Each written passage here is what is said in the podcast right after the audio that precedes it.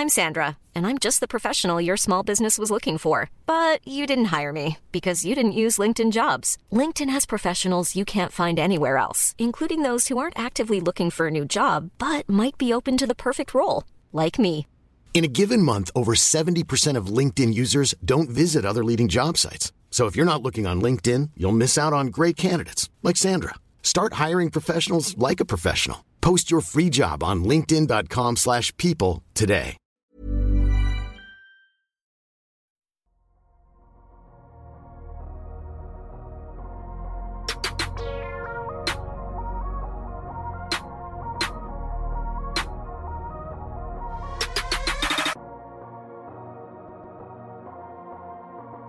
Salut à tous, très heureux de vous retrouver pour ce premier épisode des previews Hebdo de la saison 2022-2023. On se retrouve donc pour des previews en 5 épisodes, 6 équipes par épisode. On va remonter la ligue des cancres jusqu'aux équipes qui visent le titre.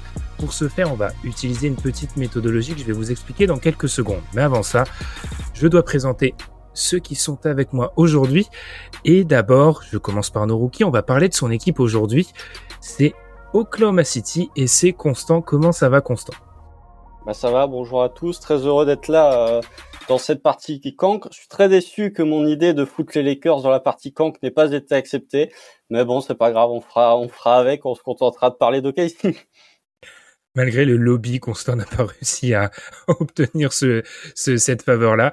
On parlera de son équipe aujourd'hui aussi. C'est Ilias. Comment ça va, Ilias? Bah, écoute, euh, ça va plutôt pas mal et euh, très content de traiter avec vous des, des élèves du fond de la classe à côté du radiateur. Et puis Tom, alors tu, on ne parlera pas de ton équipe euh, maintenant, pas non plus dans l'épisode 2 où tu seras avec euh, Gabin, Amine et moi-même. Alors comment ça va du coup Tom? Est-ce que c'est, on est heureux quand on n'est pas dans ces épisodes-là? Oui, clairement, on est heureux. Mais vaut mieux être, euh, vaut mieux ne pas être dans ces épisodes-là et être dans des épisodes beaucoup plus hauts qu'être dans l'épisode qu'on a fait euh, tout à l'heure. Effectivement. Ne grillons pas le fait qu'on ait fait le 2 avant le 1. Alors, on va continuer maintenant avec euh, la méthodologie. Comment on va, on va fonctionner durant ces previews? On va partir sur les projections de victoire de Kevin Pelton, qui est donc un journaliste à ESPN, qui tous les ans, euh, avec un calcul, en tout cas des formules euh, mathématiques, fait des projections. Donc, ce sont pas des projections type Vegas, mais vraiment des projections mathématiques. Il a donné donc à une moyenne de victoires pour chaque franchise NBA suite à des simulations. Et nous, on va partir de la moyenne la plus basse jusqu'à la moyenne la plus haute. À chaque fois, on discutera avec une question fil rouge de l'équipe en question, mais aussi de la moyenne. Est-ce qu'on la trouve un peu haute ou un peu basse? Voilà, sachant qu'on a beaucoup d'équipes à traiter et beaucoup d'épisodes, un épisode tous les deux jours à partir de celui-ci.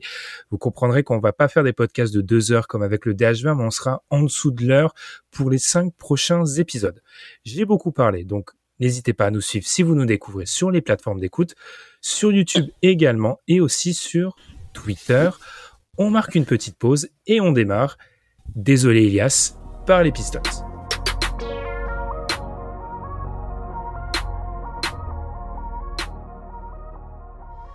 Les Pistons, ce sont donc les cancres annoncés par les projections de Kevin Pelton. Ils sont à 25,7 victoires. La saison dernière, les Pistons, c'était 23 victoires pour 59 défaites, 28e attaque, 23e défense. Comme c'est ton équipe, Ilias, je te donne la parole en premier. La question directrice, qui vient de toi d'ailleurs, par rapport à ces Pistons, les vétérans tels que Noël Burks et Bogdanovic ne sont-ils pas en transit avant d'être rendus disponibles d'ici la deadline? Pourquoi tu crois que ces vétérans-là, ils vont pas faire long feu du côté de Détroit? Alors, euh, c'est pas quelque chose d'affirmatif. Euh, là, pour moi, je suis encore dans, le questionnement les concernant. Euh, je pense que ça va dépendre aussi de la manière dont cette euh, saison va, va se dérouler, parce que finalement, ce qu'il y a d'intéressant dans l'ajout de ces joueurs, c'est que euh, ils ont des profils qui viennent plutôt bien fitter avec, euh, on va dire, les jeunes qui sont euh, en place, notamment Cade qui avait besoin, par exemple, de menaces de lob, ce qu'il a pu trouver bah, dans la draft de, de, Duren ou dans l'ajout d'un joueur comme Noël qui est quand même un petit peu plus vertical que notre pivot titulaire Isaiah Stewart qui est en train de se découvrir des joies dans le spacing, qui prend des tirs à trois points dans cette pré-saison. On verra ce que ça donnera sur la longueur. Et après, il y a voilà des joueurs comme Burks et Bogdanovic qui voilà tutoient les 38 à 40% de, moyenne à trois points. Donc c'est des joueurs qui viennent, on va dire, parfaitement compléter le matériel en place.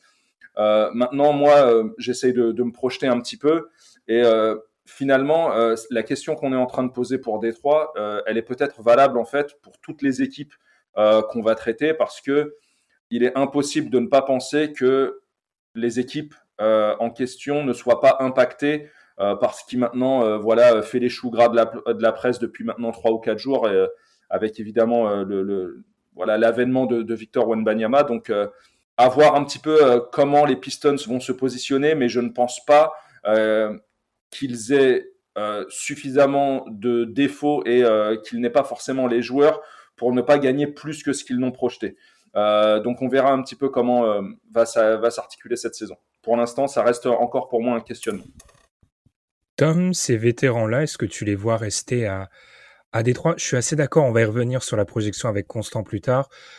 J'ai du mal à voir Détroit pire bilan NBA avec certaines des équipes dont on va parler aujourd'hui. Mais du coup, Tom, est-ce que tu les vois rester euh, longtemps, ces vétérans-là? Bah, je pense plus que euh, Détroit sera une équipe qui sera dans l'acquisition. Il y a trois choses concernant Détroit. La première chose, c'est que c'est une équipe qui a un coach un peu planché et qui est en fin de contrat. Donc lui, il joue sa tête.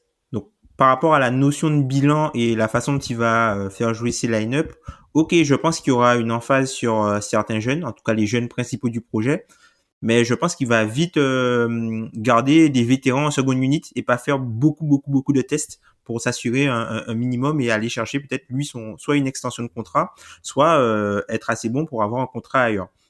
Par rapport à Détroit, on a vu euh, autre chose, c'est qu'ils ont été plus dans l'acquisition. On a vu qu'ils ont fait l'acquisition de, de Bogdanovic, alors que globalement, tu sens que c'est une équipe qui, enfin normalement, tu vu là où tu es positionné, tu dois plus viser, regarder vers le bas plutôt que regarder vers le haut, globalement.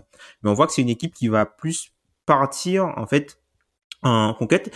Et euh, la raison pour laquelle je verrais des, des, des, départs, en fait, des potentiels de ces joueurs-là, ce serait pas, en fait, pour les envoyer vers des contenders, mais plutôt pour les envoyer vers des équipes pour récupérer des joueurs qui ont un contrat un peu plus long parce qu'on connaît la difficulté de Détroit pour aller récupérer euh, des bons joueurs euh, à la free agency et euh, des joueurs qui pourraient fitter. Par exemple, moi, je serais pas surpris devant un package avec les joueurs dont tu as cité, que tu as cité, par exemple Burke et euh, et Burks pardon et Noël par exemple du côté d'Indiana qui est une équipe qui est projetée peut-être un peu plus haut qu'eux mais qui pour moi sera enfin qui pour moi Détroit sera au-dessus pour récupérer un mec comme Buddy vu qu'il a un skill set qui va aussi avec le, le corps de joueur. Et puis la dernière chose euh, c'est une équipe qui, je pense, croit, enfin, pas qu'elle croit, mais je pense qu'à l'intérieur, ils pensent qu'ils ont déjà assez de jeunes à développer pour pouvoir, pour euh, pouvoir repartir sur un, autre cycle victorieux et ne vont pas forcément aller chercher à, devenir encore plus faibles avec, parce que pour eux, peut-être qu'ils comptent sur euh, qu'on a eu, Ivy, et peut-être que pour eux, des gars comme Sadik B, peut-être même même Bagley, en fait, c'est peut-être les précieux, en fait, déjà de leur, de leur future reconstruction. Ouais, si, on reprend cette expression-là, je sais qu'on en avait parlé en off, on peut considérer que ils l'ont peut-être déjà le fameux précieux, le fameux cœur de leur de leur leur future bonne équipe. Précisons, tu l'as un peu sous-entendu, Tom, que Bogdanovic est en fin de contrat et Noel Comberks ont des team options. Donc c'est des contrats qui peuvent être assez euh, intéressants. Constant sur euh, la prédiction, je t'ai vu, je t'avais vu euh, acquiescer quand j'avais dit que les, les, les, Pistons, moins bonne équipe NBA, ça paraît un petit peu euh, difficile à imaginer. Est-ce que tu es d'accord avec ça? Bah, les Pistons, pire équipe NBA, ça me paraît déjà difficile à imaginer dans une époque où il y a les San Antonio Spurs 2022-2023. Donc déjà à partir de ce moment-là, ça pose un certain problème. Euh, ensuite, euh, j'ai du mal. Alors, je suis pas du tout en accord avec le fait que ce soit euh, la pire équipe NBA. en fait, je suis en désaccord avec le fait que ce soit même la pire équipe de l'est. Parce que pour moi, il y a deux équipes avec Orlando et Indiana qui sont en dessous pour moi de, de, de ce qu'a fait Détroit. Euh, vis-à-vis des vétérans, moi, je suis pas. En fait, j'ai vraiment du mal à lire la stratégie de, de Troy Weaver du côté de Détroit parce que d'un côté, il va te récupérer des joueurs extrêmement jeunes à la draft avec un Jalen Duren. Donc tu peux te dire reconstruction long terme, on essaye de maximiser euh, Cade, euh, Isaiah Stewart, Sadik Bey, etc. Et de l'autre côté, il va récupérer Bogdanovic. Il va signer du, euh, du Marvin Bagley qui est un peu plus âgé. Il va signer du Nerlens Noel. Donc j'ai vraiment du mal à comprendre la stratégie de Détroit. Mais en termes de win, je, je regarde l'effectif de Détroit et je me dis que finalement, ils sont un peu condamnés à cette 12e ou 13e place de la conférence Est parce qu'ils ont Cade qui est quand même un joueur exceptionnel, mais ils ont aussi des joueurs qui sont capables d'apporter immédiatement. Enfin, Jalen Envy, moi, je pense qu'il va être capable d'apporter. Marvin Bagley a montré des bonnes choses à partir du moment où il a été tradé du côté de Détroit. Corey Joseph, euh, si cher à Ilias, euh, est capable d'apporter de temps en temps. Euh, Nerlens aussi. Donc, j'ai vraiment, contrairement à une équipe comme Orlando qui a très peu de, qui a très peu de vétérans et qui a beaucoup de jeunes, je regarde l'effectif de Détroit et je me dis, ouais, effectivement, pour moi, ce serait vraiment une surprise si cet effectif descend en dessous de, de la 13e place de la conférence Est. Parce que, comme l'a dit Tom en plus, Dwayne Casey, moi j'ai beaucoup de réserves sur Dwayne Casey en tant, en tant que coach de reconstruction. Et Dwayne Casey, il joue sa tête et je suis pas convaincu qu'il va nous faire des 5 où ce sera euh, Cage, et Alvey, euh, Sadik Bey, euh, Isaiah Stewart et Jane Duran. Je pense qu'il va beaucoup faire jouer les vétérans. Ilias, le mot de la fin. Il y a, bah, il y a un autre questionnement, c'est-à-dire que est-ce que la progression d'un jeune joueur et même d'un joueur de manière générale, elle est uniquement liée à son nombre de minutes jouées? Moi, c'est quelque chose que je ne pense pas. Euh, raison pour laquelle, euh, dans ce que Troy Weaver a voulu faire, au-delà de euh, voilà drafter un joueur qu'il avait, ça a été rapporté qu'il voulait absolument en la personne de Jalen Duren. Apparemment, il le voulait et il est même dit que il allait même péter un câble et peut-être même le prendre en, numéro 5, mais on l'en a dissuadé. On lui a dit il y a Ivy qui sera disponible et on pourra aller récupérer Duren un peu plus tard.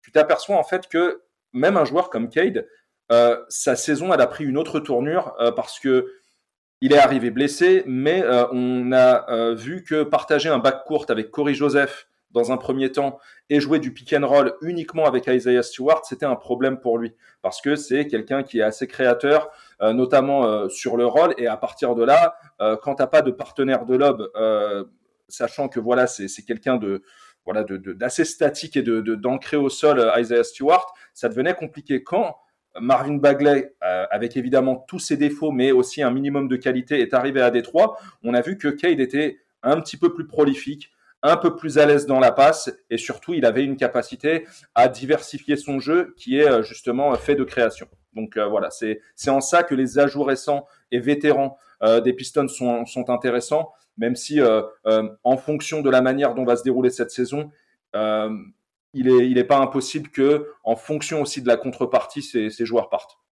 Eh bien, avançons avec Houston, l'équipe suivante. On passe du côté de l'Ouest. Ils sont annoncés à 26,7 victoires l'année dernière, 20 victoires, 62 défaites, 26e attaque et oulala, 30e défense. les chiffres euh, défensifs et offensifs viennent des euh, ratings de cleaning de glace. Je vais commencer par toi, Constant, parce que c'est une question sur Houston, t'es fan d'OKC, on sait que bon, hein, ça se, voilà, parfois ça, ça, ça, tape un petit peu. Est-ce que c'est une saison cruciale pour l'ami Silas qui entame sa troisième saison euh, du côté des Rockets en tant que coach, qui est arrivé à un moment un petit peu difficile? Est-ce que c'est une saison Est-ce que dans cette question-là, c'est toi qui l'as posé, je crois, Constant, est-ce que tu sous-entends qu'il pourrait peut-être partir euh, dès la fin de saison? Ouais, bah déjà, bah, pour revenir sur la rivalité euh, OKC Houston très rapidement, c'est un peu comme en politique, euh, il y a de la récupération de partout. Hein. Il y a deux trois personnes qui étaient pas censées être inclus dans le délire à la base, qui t'as l'impression que ceux qui l'ont inventé, hein, je ne citerai pas de nom, mais les gens qui nous suivent reconnaîtront le coupable. ensuite, voilà, pour Silas, en fait, je, je, me pose la question de Houston, j'ai du mal à voir, si on fait un parallèle avec OKC, j'ai du mal à voir une certaine stabilité dans, l'emploi du coach. J'ai l'impression qu'à OKC, Marc Delnault est assez tranquille, peu importe la situation et peu importe la saison. Là où pour moi, Silas, il, a, il a une certaine pression supplémentaire du côté de Houston, euh, parce que pour moi, il y a ce côté, Houston est plus en attente de résultats, est plus impatient qu'OKC, j'ai l'impression, est plus impatient de voir des choses sur le terrain. Et euh, Silas, que ce soit la fanbase des Rockets ou même juste en regardant le jeu d'Houston, pour moi, depuis qu'il est arrivé à son poste, il a un effectif où, je dis pas qu'il peut faire des miracles, mais il peut faire autre chose que ce qu'il nous propose actuellement. Notamment défensivement, je trouve que voilà, la défense des Rockets, c'est une honte absolue. Il y a, hormis Portland, j'ai rarement vu une équipe aussi mal défendre. Euh, moi, je trouve que ouais, Silas, c'est un peu une interrogation. J'ai pas de réponse oui ou non, mais je me dis que si Houston fait une nouvelle saison comme les deux précédentes, avec le pire bilan de la ligue, il faut le dire, euh, si ça continue d'aller dans ce sens-là avec un vestiaire qui vit pas forcément très très bien, je me pose des questions de savoir est-ce que le management de Houston va euh, conserver Silas pour le futur ou va préférer partir sur autre chose C'est une vraie interrogation que j'ai du côté de Houston. Avant de te lancer, Elias, moi j'ai fait une petite recherche historique parce que je me suis dit cette constante, cette constante de questions, cette question de constant, elle a activé une petite lumière. Je me suis dit un coach avec un bilan aussi euh, mauvais, est-ce que ça reste longtemps? Donc Silas a le troisième pire pourcentage de victoires depuis 2000 en NBA parmi les coachs à plus de 100 matchs. 24% de victoires, c'est le quatrième pire all-time. Voilà, donc on est vraiment sur des débuts compliqués, hein, très compliqués. Donc je me suis regardé les exemples récents et globalement, ces mecs-là passent pas trois saisons. Hein, récemment, on avait eu quoi? On avait eu Earl Watson qui est arrivé à Phoenix, qui avait fait l'intérim sur une fin de saison. Il avait fait la saison d'après. Au bout de trois matchs catastrophiques, il avait été viré. Kurt Rambis ah, avec les Wolves avait fait deux saisons. C'est pas une familiale aussi avec euh, Paul Silas du côté des, des Bobcats? aussi, il y avait l'ami Jacques Vaughan, euh, notre grand ami Jacques Vaughan, qui avait été viré au bout de trois saisons du côté des Magic, Derek Fisher qui avait tenu deux saisons, euh, Ryan Saunders qui avait été sauté au bout de la troisième. Donc globalement, avec ce genre de bilan-là, il y a une seule exception, c'est Brett Brown, qui avait tendu sa cinquième saison pour vraiment passer les 30 victoires. Et on pourrait se dire, ah, il y a le, il y a l'affiliation Houston process. Moi, je pense qu'il va rester parce que petite pirouette, je pense que c'est seulement sa deuxième saison en fait dans les faits. Je pense que la première, on va se dire, il y a eu le problème, il y a eu le problème Harden, il y a eu le problème Westbrook, il n'était pas venu pour ça. Donc là, c'est sa deuxième saison et c'est l'année prochaine qu'on lui demandera de faire des choses. Pour moi, il saute vraiment si euh, catastrophe industrielle à la Derek Fisher, par exemple. Euh, T'en penses quoi du coup, Ilias?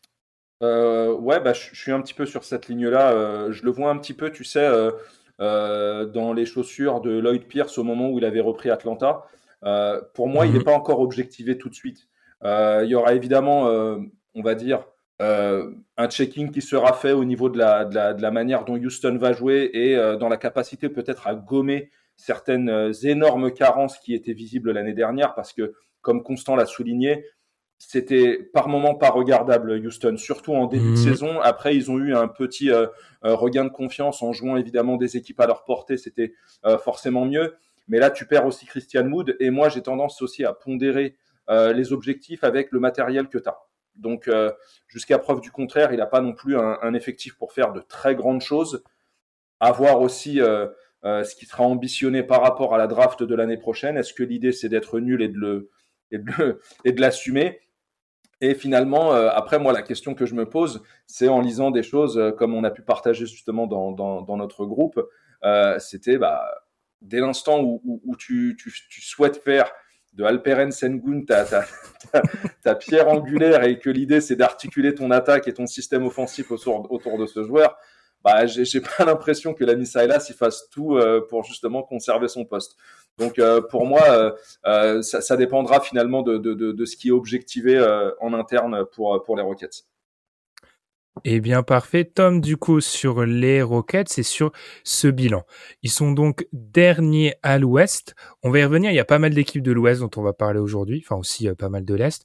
Est-ce que tu les vois à ce niveau-là? Donc, euh, batailler. Parce que un peu, ça va être probablement une bataille cette année pour le, le first pick. Ben, je pense que c'est une équipe qui sera tirée par la gravité. Alors, déjà, c'est une équipe qui a vraiment beaucoup de jeunes en son sein qui vont jouer énormément de minutes il y a quand même, il y a des vétérans, mais je pense pas qu'ils vont voir énormément le terrain.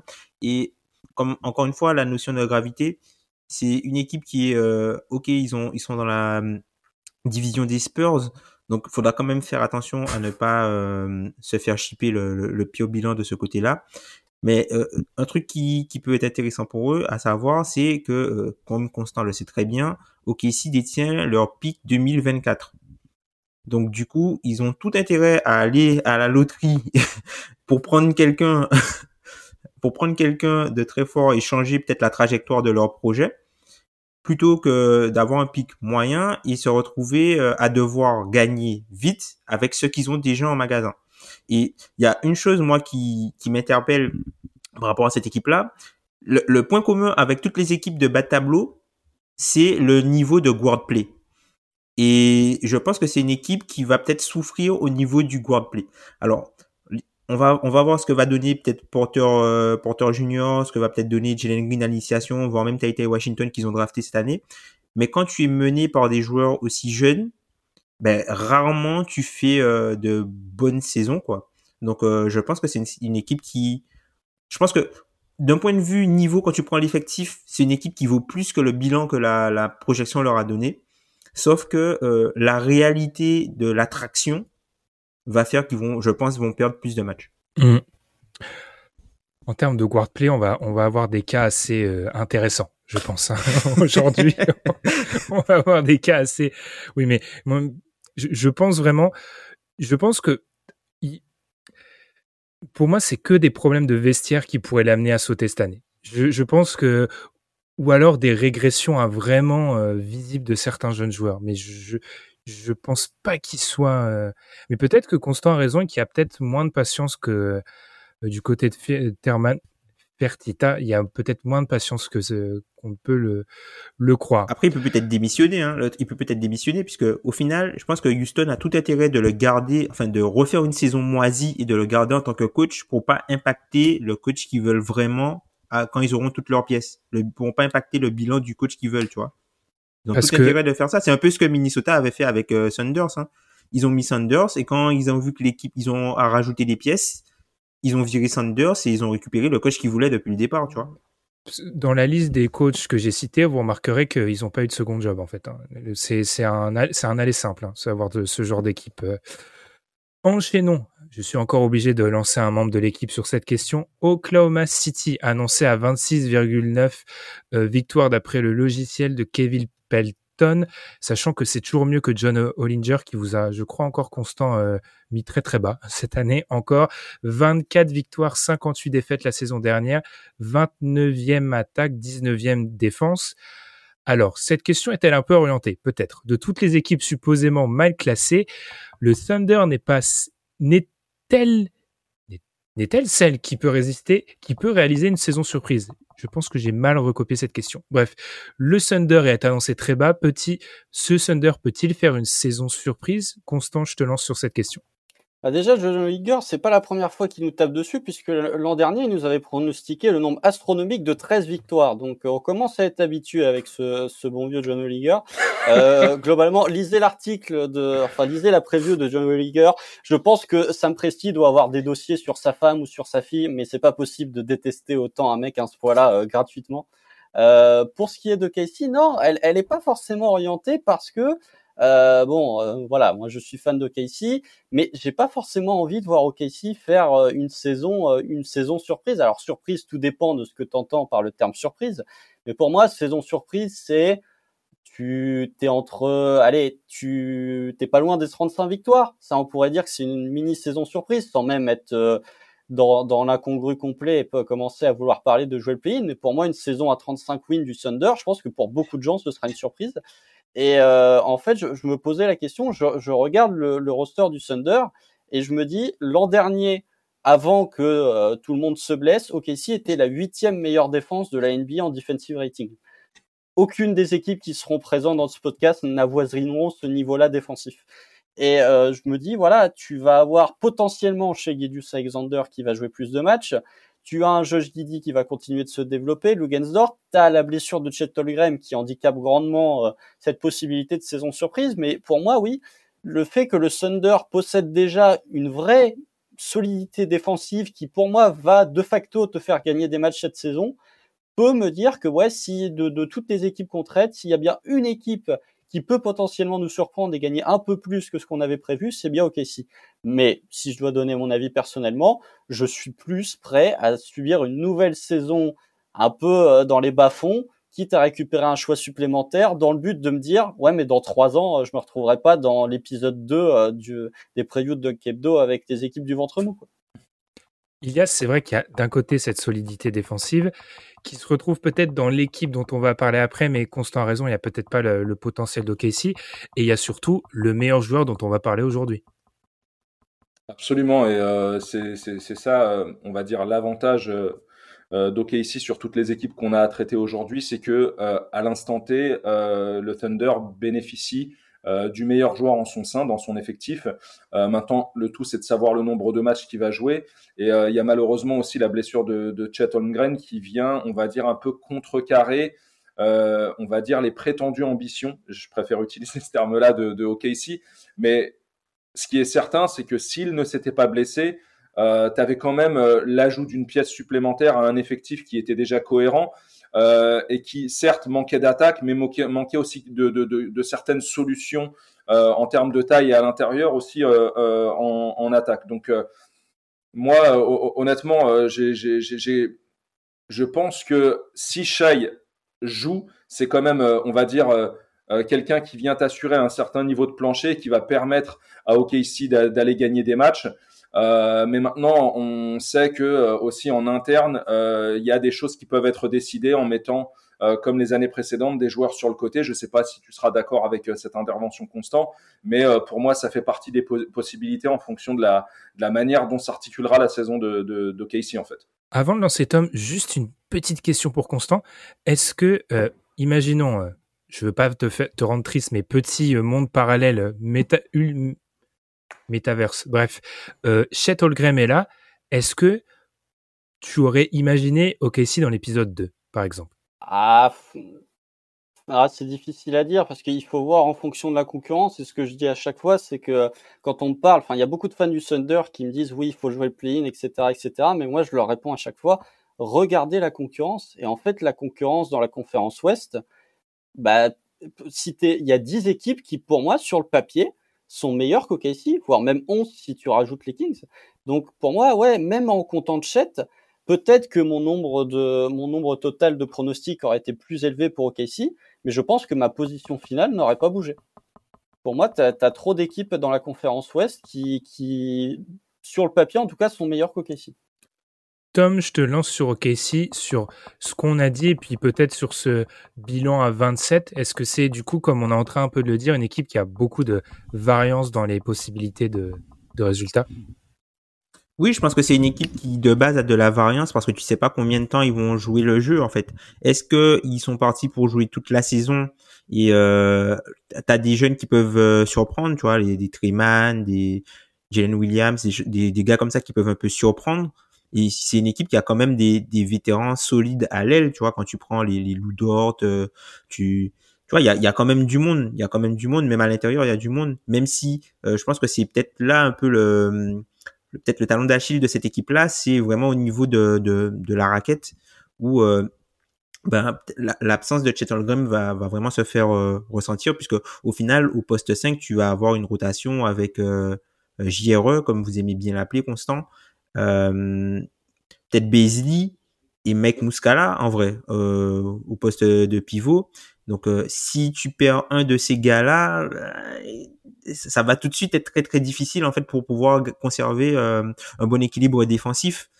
Donc ouais, je pense que c'est une équipe qui peut surprendre, mais je pense que c'est plus une équipe en fait qui va peut-être pas surprendre sur la durée, mais qui va faire beaucoup de coups dans la saison je pense que c'est une équipe qui a beaucoup de variance en fait entre le jour où euh, tout va bien et le jour où euh, elle est un peu moyenne.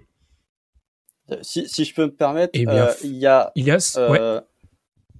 Non, ouais, excuse-moi, si je peux me permettre. Vas-y, Constant. Constant, puis après Ilias. Les, le starting, enfin, t'as trois joueurs OKC dans le starting five, c'est Shea Alexander, Josh Giddy et Lugensdort. Et en sortie de banc sur le backcourt, t'as Treman et Jane Williams des cinq équipes qu'on va traiter dans ce podcast, aucune équipe ne peut approcher euh, ce, niveau de, roster et ce niveau de talent. Moi, je trouve que vraiment, autant à l'intérieur, je suis complètement d'accord avec Tom. Euh, s'il y a une blessure, ça risque d'être vraiment compliqué, d'autant plus que Baisley, euh, sur le peu qu'on a vu, joue vraiment pas à son niveau. Mais en termes de backcourt, starter plus banc, ok, ici est pour moi vraiment très très loin des autres équipes qu'on va citer dans le podcast, et peut-être même meilleur que des équipes qui seront citées dans la partie 2. Eh bien, Ilas, le mot de la fin. Ouais, je, je, je voulais juste en fait relancer euh, euh, Constant sur une question que, que je me posais. Est-ce que tu, tu penses que Presti est encore capable euh, non pas de sacrifier, mais euh, d'aller récupérer des pièces supplémentaires pour, parmi les, les, les, joueurs cités, par exemple? Moi, j'ai toujours vu euh, Dort comme étant un joueur un peu idoine pour un contender. Est-ce que tu, tu, tu, penses que, que Presti peut, peut faire ce genre de move? Non, parce que je pense que tous les vétérans qui sont encore là, en fait, j'ai du mal à, à, me dire si Presti les a pas tradés avant, je vois pas trop pourquoi il le ferait maintenant. C'est-à-dire que Lugensdort reste quand même un joueur assez jeune euh, voire même très jeune. Euh, Kenrich Williams, qui a été courtisé depuis deux ans par quasiment toutes les autres équipes NBA, n'a pas bougé, a même été prolongé sur plusieurs années. Mike Muscala a été signé deux fois de suite à la Free Agency. Donc pour moi, oui, c'est, je vois pas pourquoi en fait, s'ils ont pas, pour moi, s'ils n'ont pas été tradés l'an dernier et l'année précédente, c'est qu'ils font partie du projet. Je peux me tromper, mais j'ai vraiment du mal à voir euh, Sam Presti euh, trader euh, Kenrich Williams et Mike Muscala hormis euh, s'il y a vraiment, si jamais il veut récupérer un gros joueur. Mais pour récupérer des pics, non, j'y crois pas. Enchaînons avec le Magic, les gars, parce qu'autrement, on n'aura pas le temps et on va pas montrer qu'il y a trop de, de, bons sentiments pour certaines équipes. Orlando. Orlando, l'année dernière, 22 victoires, 22 victoires, 60 défaites. J'avais écrit 22 victoires, 70 victoires sur mon fichier. 82 victoires, ça fait un petit peu beaucoup quand même pour cet effectif-là d'Orlando. Du coup, 22 victoires et 60 défaites. 30e attaque, hein, pire attaque NBA, mais 17e défense, c'est quand même un petit peu mieux. Et du côté des prédictions de ESPN, on les annonce 14e du coup à l'Est, juste devant les Pistons. Pour Détroit, il y avait deux questions qui m'ont beaucoup intéressé. Tom, je vais te lancer sur celle que tu veux. Est-ce que on a d'un côté une question sur la défense et aussi sur ce mix entre une génération de jeunes, une nouvelle génération de jeunes, Frank Wagner, par exemple, qui a une très bonne saison rookie, et une autre génération de jeunes qui devient un peu plus vieille, celle-ci avec les Markel Fultz ou les Wendell Carter. Donc, comment on fait coexister ces, deux générations-là? Bah, je pense que je vais peut-être commencer sur la, deuxième. Je pense que le Magic, c'est quelqu'un, c'est, une équipe qui a déjà vécu ça à un certain moment parce qu'ils ont fait cohabiter euh, un peu la génération euh, Vucevic Vucevic Fournier avec la génération euh, Aaron Gordon ou Ladipo pendant un petit moment. Donc je pense que c'est euh, ils sont ils sont ils sont coutumiers du fait. Je pense que les joueurs qui sont déjà dans leur enfin parce que en gros la grosse différence qu'il y a c'est que tu as une partie des joueurs qui viennent à peu près d'entamer leur contrat rookie ou du moins qui ont deux voire trois ans dans la ligue et t'en as d'autres qui ont déjà signé leur extension. Si par exemple tu prends Isaac, Carter et et même euh, le premier. Markel Fultz. Et Markel Fultz, voilà, Markel Fultz, l'oublié Markel Fultz. Euh, bah, je pense que c'est une équipe qui va peut-être privilégier en fait de faire de faire des groupes en fait. Je pense que c'est une équipe qui va faire des groupes où euh, tu auras une équipe, enfin un groupe avec euh, un peu les précieux, les jeunes draftés, et un groupe peut-être en seconde unité avec euh, les Terence Ross et les autres mecs du projet en fait. Je pense que c'est ça. Je pense qu'il compte quand même sur tous ces gars-là parce que tous les gars, euh, tous les, les, joueurs qui sont dans le, qui font partie de l'ancien projet, sont quand même des joueurs qui ont du potentiel. Ils les ont récupérés vraiment dans des peut-être en tant que projet, tu vois, si tu prends euh, Hampton, c'est un peu un projet. Si tu prends Markel Fultz, c'était aussi un projet. Isaac, il a montré qu'il était bon quand il jouait, et Carter, il a montré aussi l'an dernier qu'il était qu'il était solide et qu'il pouvait être considéré comme euh, solide donc, je pense qu'au final, ça va faire un, gros mix de jeunes joueurs. Je pense qu'il y a des, peut-être les, les précieux et les joueurs intouchables seront ceux, en fait, qui sont encore sous contrat rookie. Mais je pense quand même que tous les joueurs font partie vraiment du noyau dur et qu'il n'y a pas forcément de grosses distinctions. Puisqu'en fait, ils, ils se marchent pas vraiment les uns sur les autres. Ok. Et du coup, toi, Constant, t'en penses quoi? Est-ce que tu penses que ce mix entre la nouvelle et la nouvelle jeune génération et la nouvelle nouvelle jeune génération, comment ça va se passer? Bah déjà, avant de commencer, j'aimerais apporter mon soutien à tous les fans d'Orlando, puisque visiblement leurs joueurs côtoient l'infirmerie autant que les nôtres. Euh, moi, pour être honnête, Orlando, c'est une équipe que j'aime bien. Et franchement, euh, quand j'ai vu la draft d'Orlando, que ce soit l'année dernière ou cette année, j'étais vraiment très curieux de voir euh, comment Orlando allait jouer je pense que ça allait être une des équipes que j'allais le plus regarder parce que vraiment, je trouvais qu'il y y a beaucoup de jeunes que j'apprécie dans cet effectif. Et pour moi, il y a un truc qui est déjà venu flinguer un petit peu une partie de leur saison et qui répond en partie à la question, c'est que Markel Fultz s'est blessé et que James Suggs s'est blessé cette nuit en pré-saison et va probablement être indisponible plusieurs mois. Donc on en parlait quand on a évoqué le cas Houston. Euh, Orlando, qui va jouer à la main en fait? Va y avoir Cole Anthony, mais est-ce que Cole Anthony est vraiment un meneur capable de créer? Du coup, c'est l'une des interrogations que je me pose. Et ensuite, pour répondre à ce qu'a dit Tom, moi je suis pas tout à fait d'accord avec le fait que ils vont pas se marcher dessus parce que je vois juste les pivots. Je vois Mobamba, Wendell Carter Jr. et euh, Shuma Okeke qui peut être considéré euh, potentiellement comme un comme un pivot, même si euh, ça reste à, à voir. 4, ouais.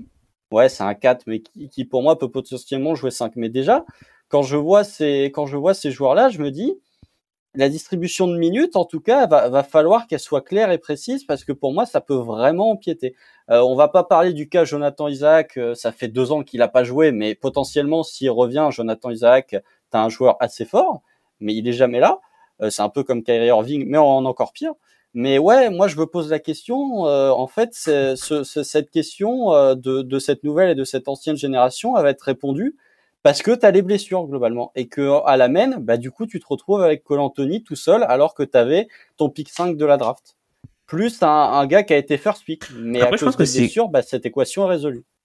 Mais ce sera Banquero euh, le, le, le, porteur de balle principal. C'est ce que j'allais dire. Pense. Ouais, enfin moi, euh, si, si, je peux me permettre, moi je vois bien une, une configuration dans laquelle, euh, bah, s'il est amené à, à, partager par exemple euh, le terrain avec Cole Anthony, un Cole Anthony en fait qui va remonter la balle, et qui euh, va mettre peut-être euh, Banquero dans des euh, situations de point forward où en fait il va initier tout simplement de l'attaque et peut-être même se mouvoir dans des positions où lui peut poser les pics. Enfin, c'est un joueur qui est quand même capable de faire pas mal de choses, Banquero. Et euh, moi, c'est en ça aussi que j'ai aimé la draft d'Orlando, pas forcément celle euh, les précédentes qui allaient où, où, où, finalement ils avaient des choix à faire en fonction de leur roster. Là, ils se sont pas laissés finalement influencer euh, par, on va dire les émulations qu'il pouvait y avoir autour de Jabari Smith ou autre. Euh, ils ont été convaincus finalement du profil qui pouvait justement faire le lien entre cette ancienne et nouvelle génération de joueurs. Et finalement, ils n'avaient pas encore ce profil de joueur. Et là, euh, finalement, euh, Banquero, il a peut-être la capacité à pouvoir apporter toutes les choses qui manquaient euh, au Magic, au moins en attaque, parce que finalement en défense, ils n'ont pas forcément besoin de, de, de, de grand chose. Et ce qui est intéressant, c'est qu'il y a aussi l'ajout de, de, shooters. Par exemple, les deux frères Wagner sont, sont capables de s'écarter. Et euh, maintenant, euh, je pense que euh, finalement, il y, a, un peu le profil idoine, mais est-ce que ça impactera l'attaque du Magic de, manière considérable? Je ne le pense pas, mais on a quand même en la personne de Banquero, un joueur qui est peut-être capable, dès sa saison rookie, de marquer entre 18 et 20 points de moyenne. Puis, avant de relancer peut-être Constant, enfin, ou la personne qui vous voudra parler ensuite, et je pense qu'il y a aussi le tri qui se fera avec les blessures. Ce que Constant a dit, en fait, c'est que Wendell Carter, c'est un joueur qui se blesse beaucoup. Mobamba, c'est un joueur qui se blesse beaucoup. Et du coup, ce tri sera déjà à l'intérieur, il y aura ce premier tri-là. Et puis ensuite, par rapport à cette équipe-là, moi, je noterais juste, si je peux rebondir un peu sur la première question d'Amine qui était par rapport à la défense. Je pense que Ilias l'a bien fait, tu as bien répondu à cette question-là, en fait, indirectement. C'est que la, la, question était offensive par rapport à cet effectif d'Orlando. C'est vraiment, c'était la pire attaque NBA et défensivement, ils ont toujours, dans leur temps, globalement, dans leurs années de, de vache maigre, Orlando, ils ont jamais été scandaleux défensivement, en fait. Ça a toujours été l'attaque qui a été le problème de chez eux. Donc, je pense que ça peut être positif au moins de, de jeter plusieurs pièces et d'avoir peut-être une réponse offensive. Par rapport au bilan, par contre, et je sais pas si vous êtes d'accord les gars, moi j'ai une règle, c'est que les jeunes équipes qui ont pas un fort potentiel offensif, j'ai du mal à les voir surperformer leur, euh, leur, leur, euh, leurs annonces de pré-saison. Ça marche jamais. Enfin, et Orlando est bien placé, parce qu'Orlando a souvent été dans cette situation-là. T'en penses quoi, Constant? Est-ce que tu les vois comme une équipe euh, capable d'aller plus haut que ce que leur promet ESPN cette année? Non, c'est difficile. Déjà, moi, j'ai, malgré toute l'affection que j'ai pour Paolo Banquero, j'attends quand même de voir comment il va pouvoir être utilisé en tant que point forward créateur pour les autres en NBA. Euh, parce que le faire en NCAA, c'est bien, le faire en NBA, malgré toutes les qualités qu'il a montrées, c'est quand même autre chose.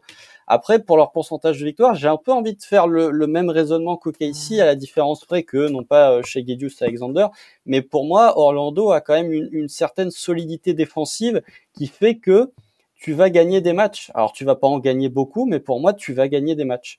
Et euh, tu, tu vois, limite j'ai plus confiance dans le fait que la défense d'Orlando va leur faire gagner des matchs que dans le fait que l'attaque de Houston va leur faire gagner des matchs, par exemple. Euh, donc ouais, je je suis pas très haut sur le pronostic de victoire d'Orlando, Euh, mais je pense que c'est une équipe qui sera loin d'être ridicule, qui montrera des choses intéressantes, qui aura beaucoup de matchs où potentiellement ils pourront passer à côté parce que l'attaque ne cliquera pas. Mais ouais, je pense que, que Orlando sera loin d'être ridicule et, et, posera les bases pour moi de, de quelque chose de vraiment intéressant, ce, qui, ce que selon moi ils n'ont pas fait l'an dernier. Je pense que cette année, ça gagnera pas beaucoup de matchs, mais tu auras une certaine base qui va être installée, notamment avec cet axe Frank Wagner, Paolo Banquero que j'aime beaucoup. Pour moi, ouais, ça peut être le, début de, de l'étincelle de quelque chose du côté d'Orlando cette saison, même si ça va pas gagner euh, 30 matchs. C'est vrai que peut-être du point de vue des autres équipes, c'est euh, si tu à la fin d'un road trip, tu préfères euh, jouer, jouer Houston qu'Orlando. Je peux le comprendre parce que c'est c'est plus une équipe euh, embêtante.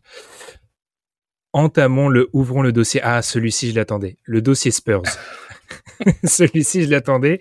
Alors, on parle des équipes le dossier NBA Spurs. Enfin, je croyais qu'on à... on parlait des équipes de G-League là avec San Antonio. Là, je suis surpris. Là, c'est bizarre. Quand, quand j'ai demandé, petit secret de production, quand j'ai demandé, euh, les gars, il y a une équipe sur laquelle vous voulez que je vous lance en premier, Constant a direct dit, lance-moi sur les Spurs. Donc, c'est le dernier qui a parlé sur, euh, à propos du Magic, mais je, je, pense que là, on a de la grande télévision ou du grand podcast qui nous attend. Donc, les Spurs annoncés à 31 victoires, 31.2, 34e euh, 34 victoires, 48 défaites la saison dernière, 18e attaque, 16e défense. Tom avait glissé tout à l'heure souffrir au niveau du guard play. Là, c'est de la souffrance extrême qui, qui, nous attend du côté des Spurs. Du coup, Constant, je te lance sur ta question. Qui marque des points dans cette équipe? Non, mais c'est même pas souffrir sur le guard play, c'est souffrir sur être capable de poser un dribble. C'est vraiment, enfin, ça fait cinq ou six ans que je suis la NBA et globalement, les Spurs de cette année, c'est la première fois où je me dis cette équipe est incapable de remporter 20 matchs de saison régulière. Vraiment, je regarde l'effectif des Spurs et je me dis oui, Isaiah Roby qui était chez nous l'an dernier, limite il a sa place dans le starting five. Et c'est une vraie question que je me pose du côté de San Antonio, c'est hormis Keldon Johnson et Josh Richardson, qui va, qui est capable de mettre la balle dans le panier dans, dans cette équipe? Parce qu'ils ont drafté Geoff Primo, qui était le joueur le plus jeune de la draft il y a un an. Il va pas être prêt. Il va globalement absolument pas être prêt. Il va se retrouver propulsé starter à la main. Euh, ils ont drafté Jérémy Sohan, qui est un prospect que j'aime bien, mais qui a quand même énormément de défauts, notamment en attaque. Donc je me pose la question, véritablement, le fait que Dejounte Murray a été aussi exceptionnel l'an dernier et porté autant l'attaque des Spurs, Là, avec son départ, je me dis qui va être capable de remplacer le usage de Dejounte Murray? Et je vois l'effectif des Spurs et je me dis absolument personne. Absolument personne va être capable de, mettre des points dans cette équipe où ça va être très difficile. Et je serais même pas surpris, très honnêtement, que malgré tout ce qu'on peut raconter sur Popovic, etc., etc., je serais même pas surpris si les Spurs se retrouvent pire attaque l'an prochain, tellement en termes de handle, il y a absolument personne, quasiment personne pour porter la balle. Constant en avait parlé. Hein. Euh, Dejounte la saison dernière était quatrième au nombre de ballons touchés en NBA, derrière Jokic, Harden et Doncic. Il avait vraiment un rôle primordial dans l'attaque des Spurs et je te rejoins pendant la semaine. Euh, moi, j'ai lancé la question, les gars, depuis qu'on regarde la NBA, une situation en entame de saison aussi difficile au niveau du poste de meneur, est-ce qu'on avait déjà vu ça? Et on a dû remonter aux ombres les plus sœurs du, du process de Philippe pour avoir quelque chose de comparable. Moi, qui, je pense qu'ils partiront sur du très Jones, hein, vraiment. Je pense qu'ils partiront sur ça à la main titulaire. Globalement, pour moi, et je, vous lancerai les gars après, ils vont faire la même chose que l'année dernière en pire, c'est-à-dire qu'ils vont courir en fait. C'était troisième à la pace l'année dernière si on regarde les stats de Duncan Threes, et ils vont faire pareil. C'est parce qu'ils ont tellement pas de structure offensive. Il y avait déjà Josh Richardson qui le disait dans les interviews. On a simplifié le, le plan de jeu en fait. Ils vont essayer de courir, et je pense qu'ils vont faire ça. Globalement, c'est une situation assez cataclysmique au niveau du guard play, mais ils vont essayer d'aller vite et essayer de responsabiliser Keldon Johnson. Mais l'année dernière, la responsabilisation de Keldon Johnson, ça a été un flop sur le début de la saison. Donc moi, je suis, euh, ouais, c'est compliqué. Qui veut partir sur les Spurs? Là, on s'attaque quand même à un totem, les gars, parce que les Spurs en France, c'est un, totem. Ilias, vas-y. Bah, et tu, tu, sais, tout à l'heure, on en parlait aussi concernant euh, les pièces ajoutées euh, à l'effectif des Pistons. Moi, ce qui, me dérange dans la prétendue progression euh, des, jeunes qui sont restés à San Antonio, c'est que malheureusement, il n'y a personne pour les faire jouer. Euh, on a parlé de guard play, on a parlé de scoring, mais de manière un peu plus générale, euh, je me demande en, fait qui sera en mesure de créer pour les autres en fait dans cette équipe. Et dans la perte de Dejounte Temeray, en fait, il y a il y a, y a plusieurs effets négatifs, c'est-à-dire que il y a, y, a, y a, quelque chose d'un peu Westbrookien chez, euh, chez, chez, chez. C'est un, c'est un joueur qui était quand même dans, parmi les 30 joueurs ayant le, plus haut taux d'usage et c'était tout à fait normal parce que justement on a fait, euh, on a fait euh, voilà l'étalage un petit peu de tout ce qui manquait dans cet effectif et dès l'instant où tu le perds, comment tu fais pour récupérer à la fois de la défense, de la création, du scoring, etc., etc. Et là où finalement lui s'était un petit peu révélé avec le départ de De j'arrive pas finalement à voir l'étincelle de ce qui pourrait euh, nous projeter sur quelque chose de similaire avec un autre joueur du roster actuel euh, des Spurs. Après, ça, c'est notre constat à nous. Quelque chose me fait dire que dans leur bureau à eux, tout va très bien. tout va très bien. tout va très bien. Parce que l'objectif, euh, à mon avis, affiché est de perdre. D'ailleurs, voilà, je serais, je serais pas surpris que euh, des, joueurs comme Potel ou euh, voilà, voire même des mecs comme McDermott soient, soient, soient peut-être rendus rapidement disponibles. Et l'effet en fait de Victor, et c'est Walsh qui disait ça, il a cet effet-là, c'est-à-dire que il n'est pas impossible que cette saison on soit face à quelque chose en fait de, de, jamais vu en matière de tanking parce que des joueurs de valeur supposée vont peut-être être mis sur le marché beaucoup plus rapidement que par le passé parce que justement, il y aura dans l'idée de, considérer en fait pour ces, équipes-là qui sont à la course au first pick, il y aura euh, euh, cette espèce de syndrome de penser que chaque victoire sera considérée comme une défaite en fait.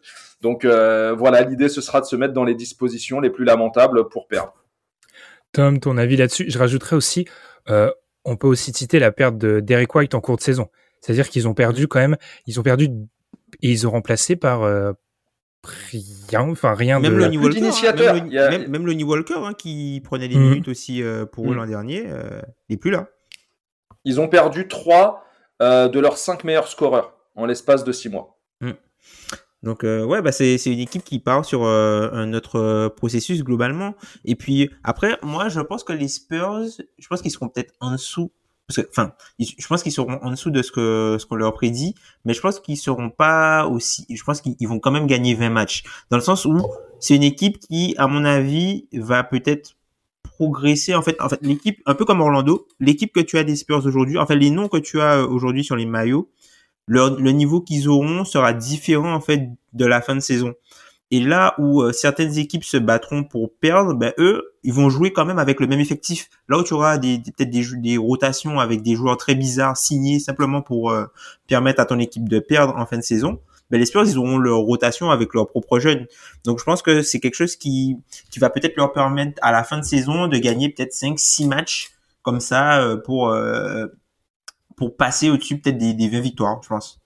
Euh, tu sais que la fin de saison, c'est le, money time dans la course au, au first pick. Hein. ouais, mais quand t'as pris beaucoup d'avance, quand t'as pris beaucoup d'avance, tu peux te permettre quelques largesses.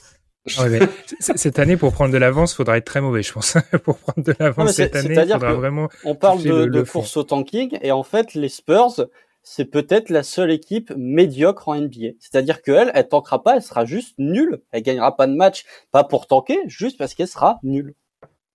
À San Antonio, tu as, potentiellement, par exemple, aucun joueur qui joue dans le 5 de l'équipe qu'on a cité précédemment, Orlando. ouais, c'est ça. C'est dire le, le niveau, euh, voilà, de. On va, on va pas dire de médiocrité parce que voilà, les, les, c'est un cycle qui se termine à San Antonio. Ils en redémarrent un, mais euh, quelque chose me fait dire, en plus avec tout le Barnum qu'il y a autour euh, de la French touch que, que, que, peut toucher San Antonio, je pense que la propagande est, est, lancée, entamée et même assumée. Donc euh, voilà, dans, dans l'idée, c'est euh, de récupérer un des deux premiers pics. Ça, on ressent de l'enveloppe froide. Sachant qu'on l'a, déjà dit hein, quand on a parlé des phénomènes comme le tanking, le meilleur moyen de ne pas gagner de match, c'est d'avoir aucun créateur ou d'initiateur. Et là, on est vraiment sur une espèce de, sommet euh, à ce niveau-là. Alors, eux, des créateurs et des initiateurs, je ne sais pas s'ils en ont, mais des mecs qui veulent scorer, ils en ont un paquet. On va aller du côté d'Utah. Euh, Utah, la dernière de nos six équipes aujourd'hui, 34,9 victoires annoncées par Kevin Pelton. Alors, je vais répéter les stats de l'année dernière, mais ça n'a pas trop de sens pour cette équipe-là qui a totalement changé. Hein. 49 euh, victoires, 33 défaites, première attaque, neuvième défense. Question qui vient de moi, je vais te lancer, toi Tom. quel joueur de l'effectif prendra le plus de tirs cette saison? Avant ou après la deadline? Ah, tu rajoutes un, petit point. Alors, vu que je veux être, je veux t'embêter, je te dirais après la deadline. Après la deadline, je pense Sexton. Je pense que lui, il sera là. Je pense que c'est le joueur dont on est sûr qu'il sera là toute la saison. Donc, je dirais Colin Sexton. Mais après, pour tout ce qui est des vétérans, moi, le truc, c'est que, tu vois, cette équipe de, l'équipe de Utah qu'on a sur le papier, l'effectif de Utah qu'on a sur le papier, je pense qu'il y aura au moins 7, 6 joueurs différents à la fin de saison. Des gars qui, enfin, je pense qu'il y, aura vraiment beaucoup de changements dans, dans, cette équipe-là, parce que eux aussi, hein, leur objectif est, est, clair, ne pas gagner beaucoup de matchs. Et ils ont, aujourd'hui, c'est une équipe qui, quand tu vois les joueurs qu'ils alignent, ils peuvent, ils peuvent gagner des matchs ils peuvent gagner des matchs. Moi, je serais pas surpris. enfin, avec le, par exemple, je préfère le l'effectif le, pour d'un point de vue pour jouer pour jouer au basket, je préfère actuellement l'effectif euh, de, de de Utah que celui de, des Rockets, par exemple. Si je devais prendre les deux en mhm. état à l'état actuel, je pense que l'effectif de, de Utah, s'il joue le jeu jusqu'au bout, euh, il peut gagner. Mais après, je pense que euh, on va avoir quelque chose euh, où ils vont euh, transférer les joueurs assez rapidement. Enfin, du moins, euh, je pense qu'ils vont pas attendre la deadline. Je pense qu'en décembre, il y a pas mal de joueurs qui sont euh, déjà partis et que euh, ils vont se ramener avec les tank commanders. On aura beaucoup de THT avec 35 minutes, Nickel Alexander Walker avec 35 minutes pour pouvoir être sûr, sûr, sûr, sûr de de d'être en bas du classement. Quoi. Donc ouais, donc je dirais Colin Sexton je dirais Colin Sexton euh, qui aura le plus de tirs euh, à la fin de la saison, qui aura le plus gros usage. Si j'ai posé cette question, c'est un peu pour réhabiliter Colin Sexton, je pense qu'il a connu un été difficile et je pense qu'on avec la sa blessure et l'avènement des Cavs, on, on, oublie un peu, j'ai trouvé cette stat euh, dans un article de CBS folle, euh, c'est un des 16 joueurs dans l'histoire de la NBA qui a tourné à plus de 24 points à plus de 53%, 57% de true shooting avant ses 23 ans. Les 15 autres ont tous été All NBA dans leur carrière. les 15 autres, c'est euh, Jordan, euh, KD, Luca. Donc il est, il avait quand même un niveau d'efficacité assez fort pour un joueur assez jeune. Donc j'aimerais bien qu'on le réhabilite pour qu'on voit que, notamment sur sa capacité de pull-up, qui bizarrement euh, a tendance à diminuer avec les années, reste, ça reste un joueur qui peut être Enfin, euh, globalement, ça serait la superstar des Spurs, en fait, si je dois le dire simplement cette année, Colin Sexton. Donc, j'aimerais bien qu'on réhabilite un peu ce joueur-là. Euh, du coup, sur Utah, Ilias, Constant, qui veut démarrer? Allez, je vais lancer Constant. Qu'est-ce que tu as à dire par rapport, de 1 au, joueur, qui prendra le plus de tirs, et de 2, euh, où est-ce que tu vois cette équipe par rapport à cette prédiction? Moi, je pense que euh, la question qui prendra le plus de tirs quand on connaît le passif de Colin Sexton, elle va vite être répondue. Euh, globalement, tu as un joueur qui aime beaucoup la balle, donc euh, je pense que même avant la deadline, ce sera lui qui prendra le plus de tirs, hein, et même d'assez loin globalement. Euh, Utah, c'est assez bizarre. Je pense que faudrait aller checker, mais c'est ça fait très longtemps qu'on n'a pas eu une équipe avec deux rookies draftés cette année qu'ils n'ont pas draftés. Parce qu'ils ont quand même récupéré O'Shea Agbaji et Walker Kexler, qui n'étaient pas des rookies draftés du tout par Utah, et ça faudrait checker parce que vraiment ça doit être très rare dans l'histoire NBA. Euh, après, au niveau des wins, en fait, je me pose la question de savoir quand est-ce que Utah va faire partir les vétérans qui restent, sachant que euh, il y en a déjà une bonne partie qui sont partis avec euh, Patrick Beverley, avec Bogdanovic, mais il reste encore le cas Mike Conley, par exemple. Qu'est-ce que tu fais du cas Mike Conley? Comment tu peux bouger ce contrat de, Mike Conley?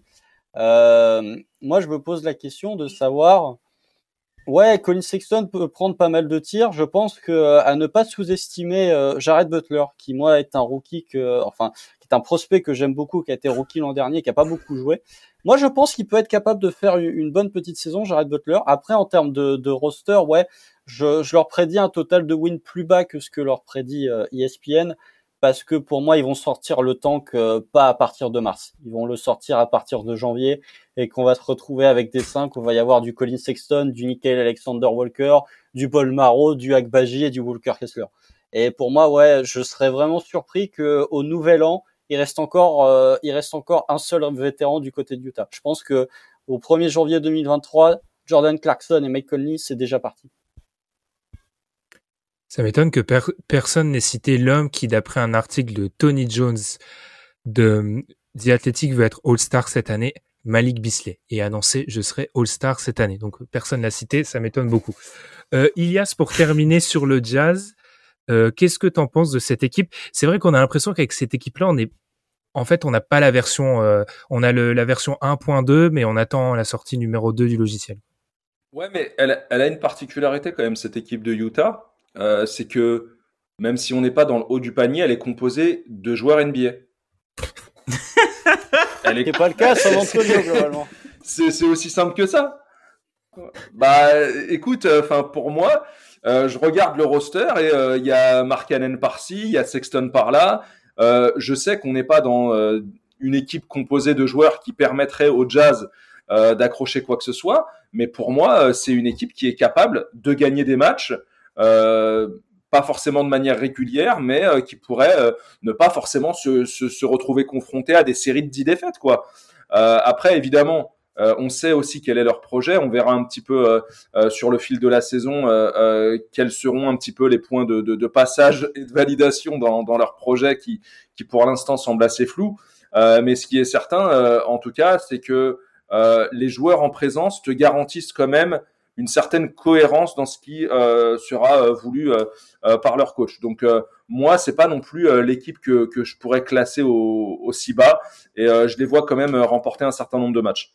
Et concernant peut-être, excuse-moi Ben, la partie liée au, au scoreur, c'est que en tout cas plus de tirs. Je pense que on gardera Clarkson dans la configuration actuelle et euh, peut-être même que euh, ces minutes seront un peu limitées dû au fait qu'il soit rendu disponible.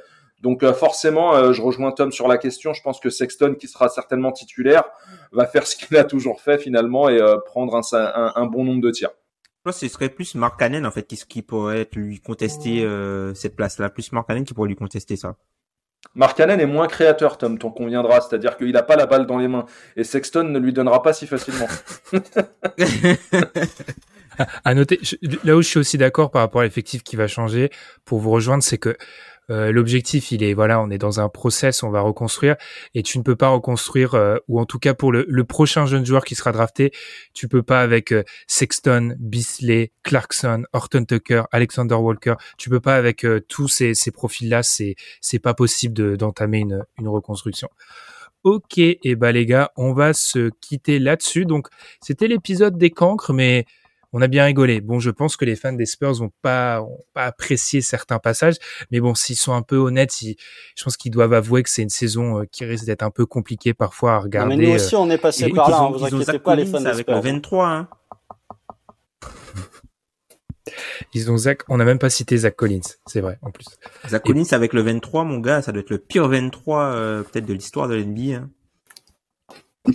faudrait, faudrait chercher. Faudrait chercher. Il y, en, il, y en, a eu des pas mal. Eh ben, on va. je pensais pas terminer sur Zach Collins. On va terminer euh, sur Zach Collins. Du coup, on se retrouve. Je vous l'ai dit euh, jusqu'au début de la saison. C'est un podcast tous les deux jours sur YouTube, mais aussi sur vos plateformes préférées. On se retrouve dans deux jours, donc pour parler des équipes un petit peu plus au-dessus. Et puis d'ici là, on vous invite à nous suivre sur ces plateformes d'écoute, sur Twitter, et puis également sur YouTube. Et puis, on vous souhaite une très bonne pré-saison. Alors, il y a différents types de politiques hein, vis-à-vis de la pré-saison chez Dunk Hebdo. Je fais partie de ceux qui essayent de l'éviter le plus possible donc on vous souhaite de bons matchs de pré-saison si vous voulez regarder. Salut